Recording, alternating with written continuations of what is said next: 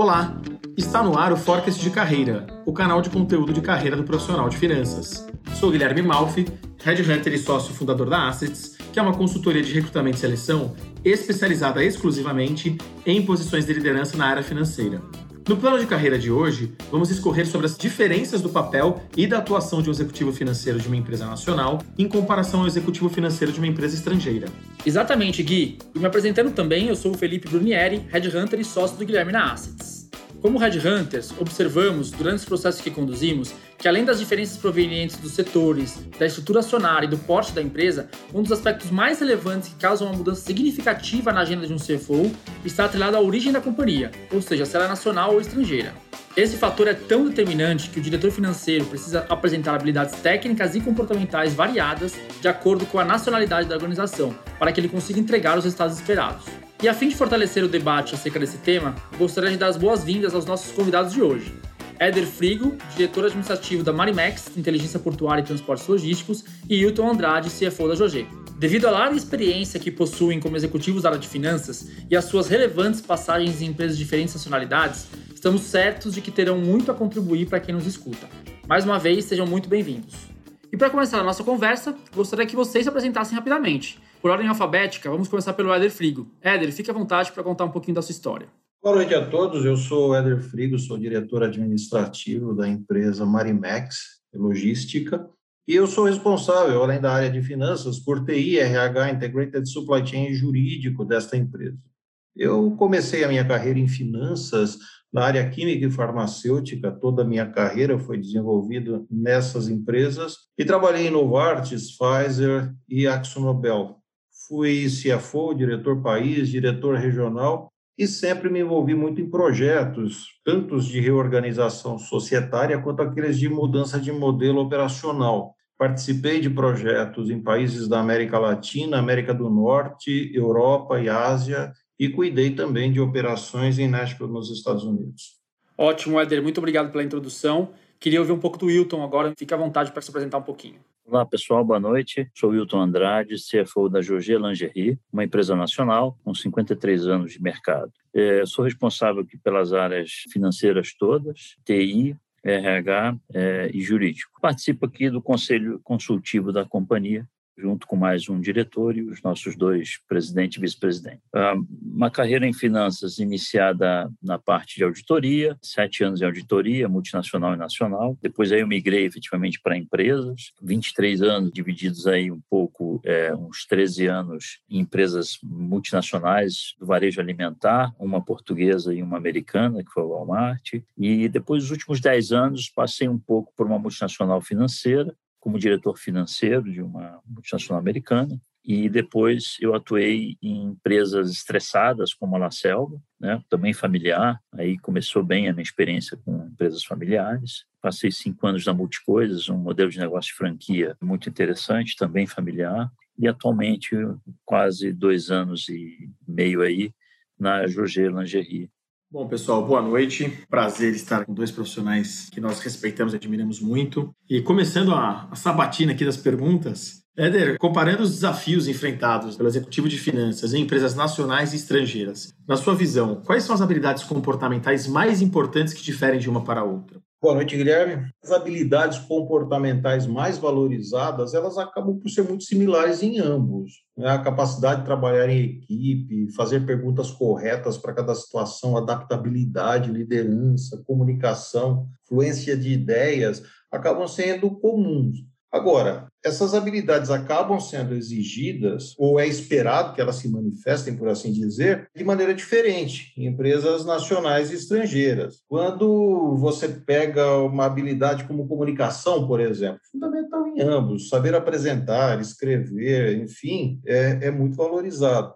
Mas a figura do CFO numa empresa nacional, ele está na matriz dessa empresa. Ele se comunica diretamente, pessoalmente, com os sócios, com os pares. Então, a habilidade de comunicação nessas interações pessoais é fundamental. Saber falar, linguagem corporal, essa coisa toda, eu acho que é super importante. Às vezes, é com o board, às vezes em apresentações para investidores, enfim é muito mais presencial essa habilidade. Na empresa estrangeira, o CFO atuando no Brasil, ele tem responsabilidade, às vezes, sobre uma afiliada. E ele exerce essa comunicação com chefes e pares por canais eletrônicos, desde e-mail, telefone, aplicativo de imagem, etc. Sem um contato pessoal, você precisa ser mais conciso, você precisa ser convincente por esses canais. E, por que não dizer, também considerar a cultura do cara que está interagindo com você no exterior é muito comum nessas interações, você acaba falando uma coisa e o cara entende outra. O brasileiro costuma dar voltas, né, quando ele se comunica, enfim, ele conta todo o contexto e etc. Culturas como a holandesa é direto ao ponto e irrita o cara se você fizer isso. Perceber essas nuances na comunicação é muito importante trabalho em equipe, né? Você tem é, é, empresas nacionais ou estrangeiras quando fazem um projeto no Brasil apenas com brasileiros, é uma pegada. Você tem uma forma de agir. Uma empresa estrangeira, quando faz projetos globais, eu já participei de projetos com pessoas da China, Estados Unidos, Holanda, Índia, Itália, América Latina, americanos, enfim, é outra história. Você precisa ter uma metodologia muito precisa, você precisa, de fato, estabelecer targets de reunião, expectativas, isso tudo. Quando é só brasileiro, não é bem assim. As pessoas se comunicam com uma maior facilidade. Eu acho que na nacional o espaço para o CFO criar é um pouco maior e as decisões que ele toma acabam sendo aprovadas ou reprovadas mais rapidamente. Na multinacional, sempre passam nas empresas estrangeiras por um ritual de checagem, de approval request, de reuniões e etc., que a forma de convencimento é diferente. Eu vejo em habilidades comportamentais como a liderança, em algumas culturas, a indiana, por exemplo, o chefe não é desafiado jamais uma cultura europeia, um holandês, ele desafia sim. Tá? Então, a, a, as habilidades acabam é, muito conectadas ao ambiente, ou às situações que você está inserido. Perfeito. Hilton, fique à vontade de trazer também as suas contribuições, por favor. Muito bem falado aí pelo Éder, né? Acho que as habilidades aí que a gente precisa ter para trabalhar na empresa nacional e, e estrangeira. A gente que sai de, de uma multinacional, né? E quando a gente vai para uma nacional, a gente carrega uma experiência muito grande né, entre as, erros e acertos que a, a, acabam facilitando com que a gente, na verdade, desenvolva aí, ou melhore a habilidade comportamental. Eu separei aqui praticamente duas coisas que eu gostaria de dizer em relação a essas diferenças. Né? Numa empresa nacional, assim, a capacidade que a gente tem que adaptar a cultura de dono e aquela surpresa toda, a falta de planejamento, você tendo que não seguir um planejamento, é, são muito fortes. Então, é, para você poder lidar com esse tipo de coisa, né? Diferente de uma empresa multinacional, que você tem ali um, caminhos bem definidos, bem específicos, tomadas de decisão em determinado tempo mais certo, né?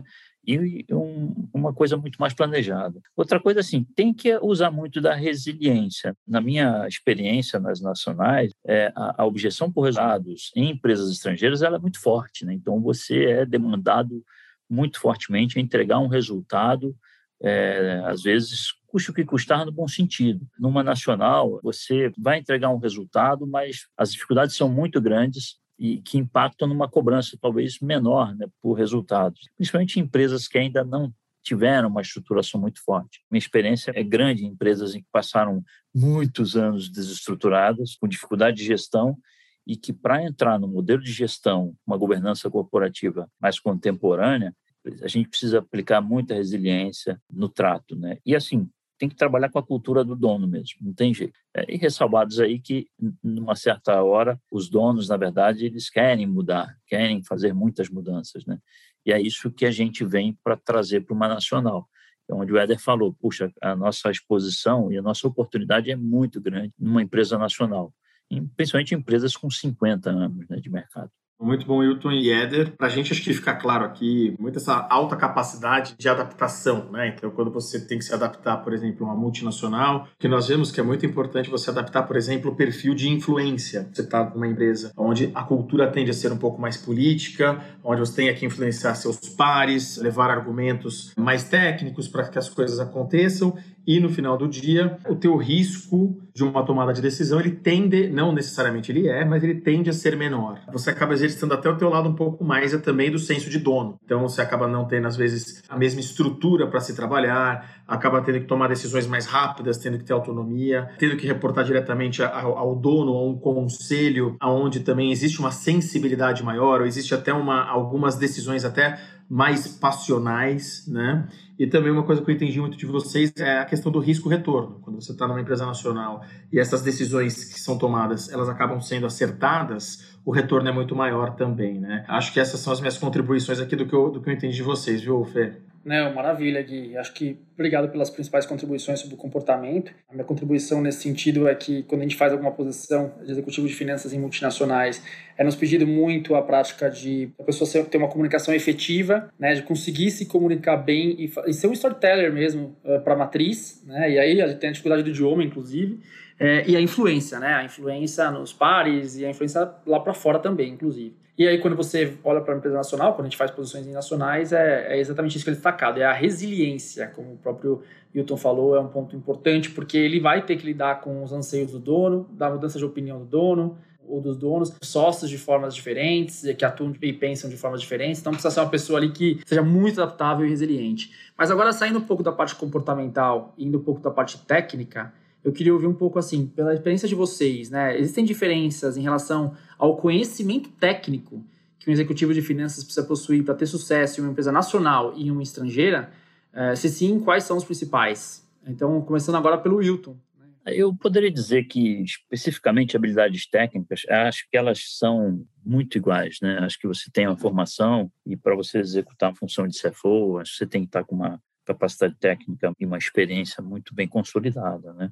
Talvez limitada aí ao teu tempo de adquirência e dessa experiência, por exemplo. Um, mas eu diria que tem uma coisa que eu acho que tecnicamente faz diferença, está no campo muito mais da execução, né? É, porque nas empresas nacionais o CFO ele é uma lula, né? Um cara que tem que ter um monte de braço dele mesmo, não sei como, né? Então, trabalha com muito pouco recurso e acaba sendo um pouco mais hands-on. Além de que, obrigatoriamente, ele, ele entra mais no controle interno, né? porque empresas desestruturadas não têm uma capacidade de controle interno muito grande para que as coisas funcionem. E ainda é, balançando aí as suas funções com as financeiras e estratégicas. Eu acho que nas, nas nacionais, a função generalista ela acho que é mais aguçada, tá? Porque você acaba tendo que lidar com as suas responsabilidades, mas olhar muito as demais áreas, né? Como é o meu caso, por exemplo, que eu tive uma experiência nos últimos sete, oito anos, tinha que olhar para a empresa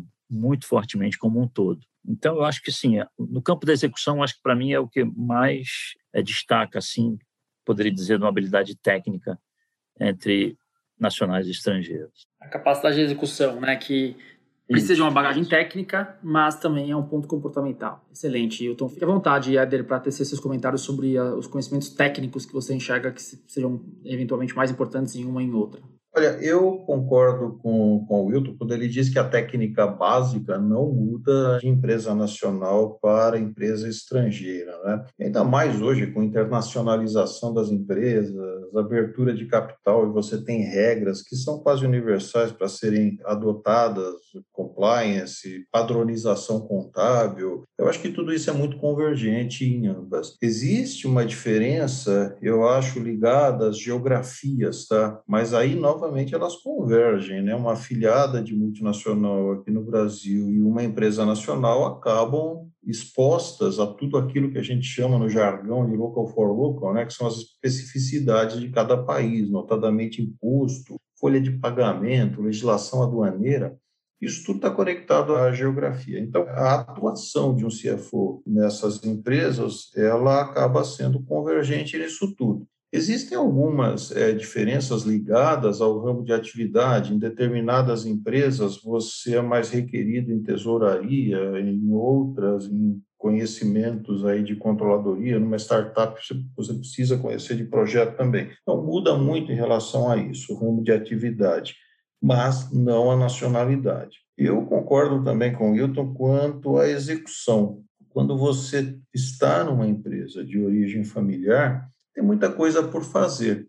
E aí o que eu acho que é requerido é aquele cara construtor. Você precisa construir muita coisa que não tem. Né? E tudo isso que você constrói passa por um crivo muito próximo dos proprietários, controladores, sócios, enfim. E aqui, novamente, as comportamentais de convencimento, de influência são importantes. Na minha opinião, a técnica não varia tanto assim. Ótimo, obrigado pelos comentários. Acho que do meu lado aqui, em relação a, de novo, nossa parte como recrutador, como headhunters de finanças que somos, a gente percebe que eventualmente é, em empresas estrangeiras cuja matriz é lá fora, talvez o, o CFO ele atue com um viés um pouco maior para o FP&A e para o controlling, né? Então ele é, é, um profissional que pega as diretrizes da matriz e, e, faz acontecer aqui, vai acompanhando o orçamento, faz as projeções de forecast, faz o suporte às áreas de vendas, marketing, supply e tudo mais, e faz o reporting, né? Ao passo que o profissional, é, eventualmente de empresas nacionais, cuja matriz é aqui, de donos ou não, o acesso ao capital se não for acesso ao capital próprio, não tem uma matriz para mandar dinheiro. Então, o acesso ao mercado de capitais, a banco, financiamento, a captação, acaba sendo um, um pouco maior né, nesse sentido.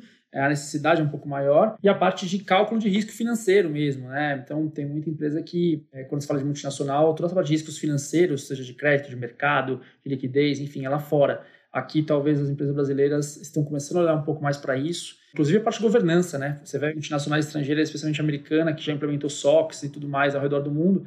As brasileiras vieram para o movimento de, de governança é, depois da Lava Jato. Então, também é, a gente sente um pouco da mudança desse foco. É, eu, eu concordo contigo, Felipe, mas eu acho que talvez não é necessariamente a nacionalidade, a empresa nacional ou estrangeira. É, a estrutura das empresas hoje em dia está organizada em forma, numa forma matricial. Então, esse CFO de empresa multinacional hoje, ele não tem o escopo todo. Você tem aí shared service centers, você tem tech, centros de expertise, que reportam em linha para o exterior e que não reportam para esse cara. Às vezes, matricialmente, acabam sim tendo um reporting, mas ele interfere muito pouco nas decisões disso. E aí o que sobra para ele é isso que você comentou, de FP&A, essa proximidade com o negócio, tal do business partner, mas ele não é mais um, um, um CFO tradicional, né? Na empresa nacional, o CFO tem o escopo todo. E aí a comparação justa entre este cara e o cara da multinacional é com o cara da matriz lá da multinacional, aquele que realmente precisa olhar o todo. Né? Então, eu acho que essas diferenças de atuação vêm muito mais do jeito que a empresa está estruturada, matricial ou não, do que da nacionalidade. Concordo. Do meu ponto de vista, a tendência é que as empresas internacionais, as empresas estrangeiras, sejam mais matriciais, se organizem mais de forma matricial. Óbvio que depende muito do tamanho da empresa, mas talvez as empresas nacionais se organizem menos dessa forma e aí fiquem todas as áreas de finanças de fato abaixo do CFO. Concordo com você que depende do tamanho, da estrutura né, dela é, e também da nacionalidade, óbvio. Exatamente essa transição é a minha experiência de Nobel, é transformar um grupo econômico em empresa única, corporativa e depois totalmente matricial, é como ela é hoje. Ótimo, Eder. E até pegando o gancho de vocês, acho que uma coisa que é muito importante que a gente vê nos nossos processos seletivos, quando a gente recebe demanda até de posições né, de vice-presidência, de finanças e tudo mais, é que geralmente na empresa multinacional, o CFO ele acaba se tornando CFO oriundo exatamente do que vocês dois trouxeram, é, de uma área mais é, voltada ao business, né? uma área mais de FP&A, que dá suporte ao business. Até porque essas empresas, geralmente, né, sempre falo geralmente, é, você tem uma estrutura do hard finance, que é o que a gente chama, de contabilidade, tesouraria, diferente de uma empresa nacional. Né? E até quando a gente fala de conceitos mesmo. Né? Quando você vai para uma empresa nacional, ah, geralmente o que vem para nós de demanda é que esse CFO ele tenha conhecimentos, como o Felipe trouxe, é, junto ao mercado financeiro, mas também tem experiência técnica de tesouraria também, né, de, de, conduzir as operações. Mas acho que talvez uma coisa que a gente não tenha comentado tanto, no Brasil principalmente, são as questões tributárias, as questões fiscais também, que acabam influenciando bastante a diferença de escopo de um CFO de uma empresa nacional e de uma empresa multinacional. Né? Mas até pegando aqui o gancho, vou trazer para o Éder também a próxima pergunta, Éder, é, na sua visão, quais são os, os principais benefícios né, para a carreira de um executivo de finanças que a passagem por empresas de ambas as nacionalidades podem oferecer? Quais skills técnicos, comportamentais eles podem oferecer para quem passa por essas duas? Eu acho que a oportunidade, a experiência de trabalhar com culturas diferentes. Eu trabalhei em empresas de origem suíça e, portanto, alemã, né, de um cantão alemão, americana, holandesa e agora brasileira. E você nota a diferença cultural, é muito presente. E aí te obriga a ter o famoso jogo de cintura. Você precisa navegar nessas culturas e traduzir aquilo que você precisa fazer de formas diferentes. Então, esse jogo de cintura, essa habilidade de negociação, de convencimento e tudo mais, eu, eu acho que é o principal legado disso tudo. É muito interessante numa multinacional quando você tem aspectos ligados a esse local for local, você precisa explicar impostos para sua casa matriz. É a coisa mais inglória que um profissional pode ter. É assim, é muito complicado explicar esse tipo de ambiente é, é, é tributário. Na nacional, você não precisa fazer isso. Mas, por outro lado, falar na nacional de FP&A e tudo mais, as vantagens de trabalhar com um planejamento mais preciso e etc., também é necessário. E a habilidade de você explicar essas coisas ou ser convincente de formas diferentes, ela vem da experiência com culturas diferentes, exposição a ambientes diferentes, etc. Eu acho que esse é o principal legado.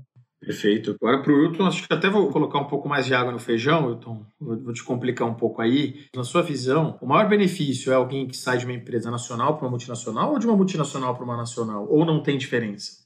Então, um, eu vou te responder um pouco com a minha experiência. Né? Minha experiência é mais, eu saí de multinacional para uma nacional. E eu posso dizer que, no meu caso, tive considerar no geral mais benefício, né? Porque eu consegui poder ter mais conhecimento. Então isso agregou bastante para mim nessa migração de estrangeira para nacional, que é a minha experiência. Uh, respondendo assim também em outro aspecto, nas empresas nacionais, então a gente é mais completo, então a gente aprende mais, é, então a gente aprende mais sobre um todo e não sobre parte, né? Se eu for dizer que tem perdas, as perdas são pelo aspecto financeiro, mas que você recupera isso com, com no médio prazo. É, mas, por outro lado, você tem uma vida profissional e pessoal mais balanceada nas empresas nacionais, o que, de certa forma, compensa essa perda. Então, você acaba ganhando mais conhecimento, você perde um pouco no aspecto financeiro, recupera com médio prazo, a sua vida pessoal fica mais balanceada. Foi a minha, minha experiência. Nas estrangeiras, na verdade, com mais recursos, a gente trabalha mais com planejamento e mais focado, sempre um estresse muito maior, principalmente porque você é mais demandado na sua área de especialização, né? Pô, agora você tem que trabalhar com menos tempo lá. O tempo lá é exíguo né, nas empresas estrangeiras, dificultando bastante o equilíbrio da sua vida pessoal e profissional de qualquer forma. Né? Você quer estudar, não vai conseguir. Comigo foi exatamente isso, né? Eu comecei a fazer um curso é, superior, o segundo curso, e não passei do primeiro período. Então, acho que tem assim, algumas compensações, mas tem notadamente assim, benefícios e perdas, mas acho que as perdas são amenizadas por alguns outros ganhos, entendeu? Nesse processo todo. Perfeito, Tom. O que a gente sente muito ah, nas nossas entrevistas, nas conversas, né, até nessas transições todas, é exatamente esse mix, né? Esse balanço que vocês dois trouxeram, de às vezes iniciarem multinacionais, são as famosas escolas, né, de processos de compliance, de uma série de outras coisas e conseguir levar isso para nacional e aprender na nacional, ter mais uma agilidade maior para tomada de decisão, entender que o risco da tomada de decisão ele pode ser um benefício ou não. Então, eu acho que essas duas experiências elas se complementam muito, né, Fê? É, e, e, vamos aproveitar que já entrou no próximo tema e que o Wilton já respondeu, vamos fazer para o Éder também. Éder, como é que foi a transição, né, os desafios da transição aí de uma empresa estrangeira para uma empresa brasileira, que nem você passou? O que, que você diria que foi o mais desafiador para você? Olha, eu acho que a estrutura da empresa brasileira é mais simplificada, sem tantas figuras para você controlar, que são uma daquelas estruturas matriciais globais, né, que você vê na empresa multinacional e que te obriga a pensar sempre num conceito tridimensional, em curvo e tal até exorcizar esse tipo de coisa, sabe? Você se desintoxicar desse tipo de pensamento foi foi chato. Que a gente comentou no começo, né? Muita coisa não tem simplesmente. Você está lá para construir. Então essa essa característica foi chato no início. Depois que você realmente é, absorve isso e começa o processo de turnaround, de construção e tudo mais, aí é muito gostoso de trabalhar. É, eu concordo com o Wilton, assim, em multinacional eu tinha reuniões 5 horas da manhã com alguém da Ásia e às vezes 9 horas da noite com alguém nos Estados Unidos. E o seu dia não acabava mais, você ficava maluco, não é? Empresa nacional não é bem assim. Então, você tem sim qualidade de vida. As coisas que precisam, eu acho, serem consertadas numa empresa nacional, ou nem consertadas, né? Dá aquela roupagem né? de uma empresa estruturada, elas acabam sendo oriundas da forma como essas empresas cresceram. Elas crescem de forma orgânica e as soluções são apresentadas conforme o problema se formou, não necessariamente de uma forma integrada. Às vezes isso é mais custoso, às vezes é difícil treinar pessoas nesse processo. Nas grandes empresas multinacionais, quase tudo já está meio massificado, pensado em termos de melhoria contínua, best practices e outros conceitos vendidos aí por consultorias que tornam as organizações quase um clone uma da outra, né? Então, eu achava até mais fácil você militar numa empresa é, multinacional, porque você sabe o que você vai encontrar, do que numa nacional. Agora, verdade seja dita também, nós temos multinacionais brasileiras e nestas o ambiente é muito semelhante àquelas estrangeiras, né? É que a gente está comparando as organizações estrangeiras com empresas aí é, familiares ou proprietárias que estão na sua trilha de desenvolvimento. Então, esse aspecto foi complicado no início. Eu, eu realmente sofri bastante com isso. É, quando a gente fala multinacional, é o que você falou, né? Às vezes pode ser uma multinacional brasileira, né? Que atua em vários países. Né? Então, é, realmente, a gente está comparando aqui uma empresa de origem estrangeira, nacionalidade estrangeira, com uma nacionalidade brasileira pura que atua só no Brasil.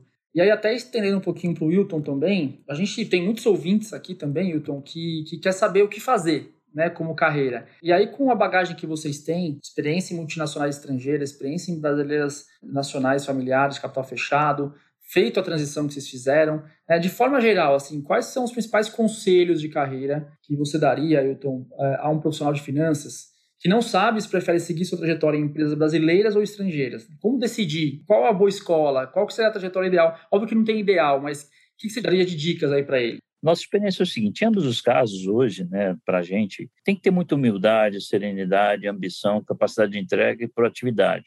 Isso aí você vai mesclando bem as suas, é, os seus comportamentos durante o tempo, mas aquele que consegue captar bem desse nosso podcast aqui essas dicas, é, em ambos os casos, muita humildade, serenidade, ambição, capacidade de entrega e proatividade. Eu, quando saí de uma estrangeira para nacional, puxa, eu caí um pouco na real, porque eu passei 10 anos numa empresa é, multinacional, onde, assim, eu, sinceramente, me saí um, não muito humilde, tinha muita ambição ainda, mas a humildade estava pesando um pouquinho, eu não estava muito humilde. E isso, na verdade, eu fui percebendo com o tempo, né? E isso, então, assim, humildade é fundamental nessa passagem. Especificamente numa estrangeira, olha, é foco em resultado. Então, trabalho em equipe para caramba e desenvolver suas habilidades fazem a diferença. E muito foco em resultado. Então, tem que ter uma capacidade de entrega muito, muito forte. De novo, resiliência também se aplica aqui. Nas nacionais, olha, é o olho do dono. Não adianta vir com, é, com muito papo de consultor, muito papo de experiência, porque é o olho do dono.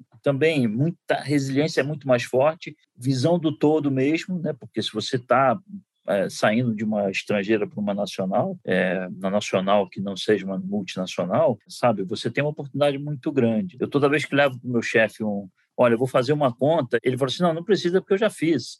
Então, assim, é o olho do dono, a experiência do cara no negócio. Então, é, são essas dicas que eu, que eu posso dar para vocês, tá? Perfeito, Hilton. Inclusive, uma, uma dica fantástica, né? Trazendo a questão da humildade, você está de parabéns. Éder, fica à vontade para trazer suas contribuições também. É, veja, as pessoas acabam começando a carreira delas em posições mais básicas, dentro dos departamentos e tudo isso. Considerando dessa forma, eu diria que você precisa entrar numa empresa que tem respeito pelo funcionário permite seu crescimento. Se a sua ambição é um expatriamento, conhecer outros mercados, a multinacional brasileira ou a estrangeira localizada no Brasil pode permitir isso.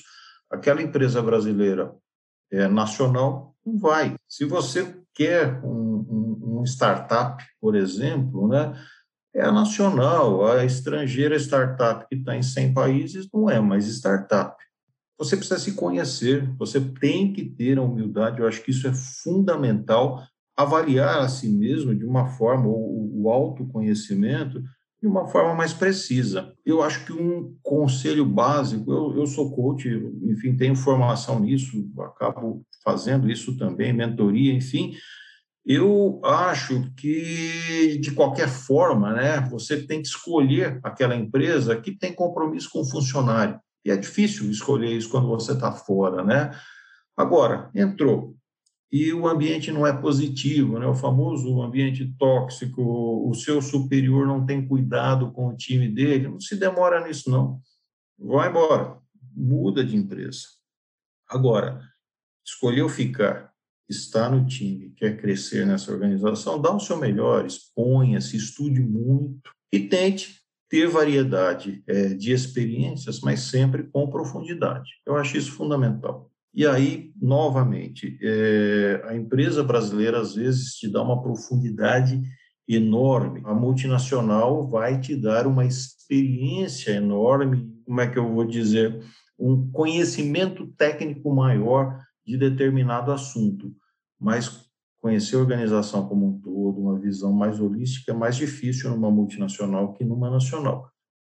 Você precisa definir o que você quer. É isso, esse é o recado. Ótimos comentários, acho que agregaram bastante aí para quem está nos ouvindo. É, a vasta experiência de vocês ajuda muito nessas horas, né? Bom, nosso episódio do podcast de hoje está terminando. Eu gostaria de pedir para os nossos convidados deixarem suas considerações finais é, sobre o tema de hoje, que foi bem rico.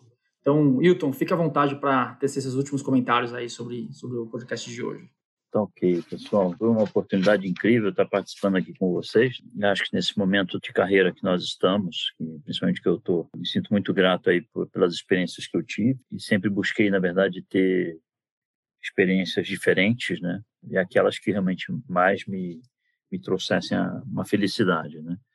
E falar desse tema aqui, eu queria agradecer ao time da Assets aí pela oportunidade. A gente se conhece há um tempinho. Sou muito grato de ter conhecido o Felipe e o Guilherme, né? Tive mais contato com o Felipe. Mas esse, gente, é um, um tema muito legal para um país nosso que tem muita empresa é, estrangeira que está consolidada e que enfrenta desafios, mas tem muita empresa nacional que precisa realmente de bons profissionais, né? E elas estão se estruturando. Então, acho que é, essa foi uma conversa legal para quem quer migrar aí de, um, de uma para outra, né? Para ter experiências diferentes e acabar é, crescendo bastante. Agradeço também ao Éder aí pelo, pela oportunidade de tê-lo tê ouvido, né? Com a experiência que ele teve aí e fico à disposição de todos vocês aí. Hilton, muito obrigado pelas considerações. É, a gente gosta muito de você. Esteja sempre com a gente, tá? Sempre que você precisar, estamos por aqui também. A gente confia e gosta muito de você. É, e concordo com você em relação às empresas brasileiras, viu? Ah, nacionais. A gente precisa fortalecer as empresas nacionais. É, se a gente não fizer nada por elas, quem vai fazer? Né? Então, é, é, é, a, maior, a maior parte dos empregos é, é gerada pelas empresas nacionais. A gente precisa de, de, bons profissionais, especialmente na área de finanças, que é uma área-chave né, nesse tipo de empresa. Éder, fique à vontade também para comentar seus, suas considerações finais aí sobre o tema de hoje. Bom, Felipe, antes de mais nada, eu agradeço a você, ao Guilherme, aí, a oportunidade de ter participado é, desse bate-papo. É a oportunidade de ter conhecido o Milton também, tê-lo ouvido. Eu acho fantástico a troca de experiência o que eu diria a todos é que trabalhar em finanças é muito legal, é muito gostoso. Então, trabalhem em finanças e tragam a sua experiência para as empresas nacionais, que também é muito gostoso trabalhar numa empresa nacional. Você vê o fruto do que você fez do seu lado. E isso é muito bom. Não, não, não tem dinheiro que paga essa realização. Eu acho é, que todos deveriam ter, sim, esse tipo de experiência. Então eu queria agradecer imensamente aos dois, ao Éder e ao Wilton, por dividirem suas perspectivas com a gente. Eu tenho certeza de que muitos profissionais e líderes de finanças vão absorver essas informações e muito provavelmente levá-las em consideração a realizarem uma migração de uma empresa nacional para uma estrangeira ou vice-versa. Então, a você que nos acompanhou até aqui, muito obrigado. Exatamente, Fê. Também gostaria de agradecer novamente ao Éder e ao Wilton e de lembrar a todos que este conteúdo é exclusivo da Assets. Portanto, não se esqueçam de nos acompanhar através do nosso site, do nosso perfil do LinkedIn e também por aqui, no nosso canal do Spotify, pois sempre publicamos conteúdos relevantes sobre carreira para o profissional de finanças. Até mais!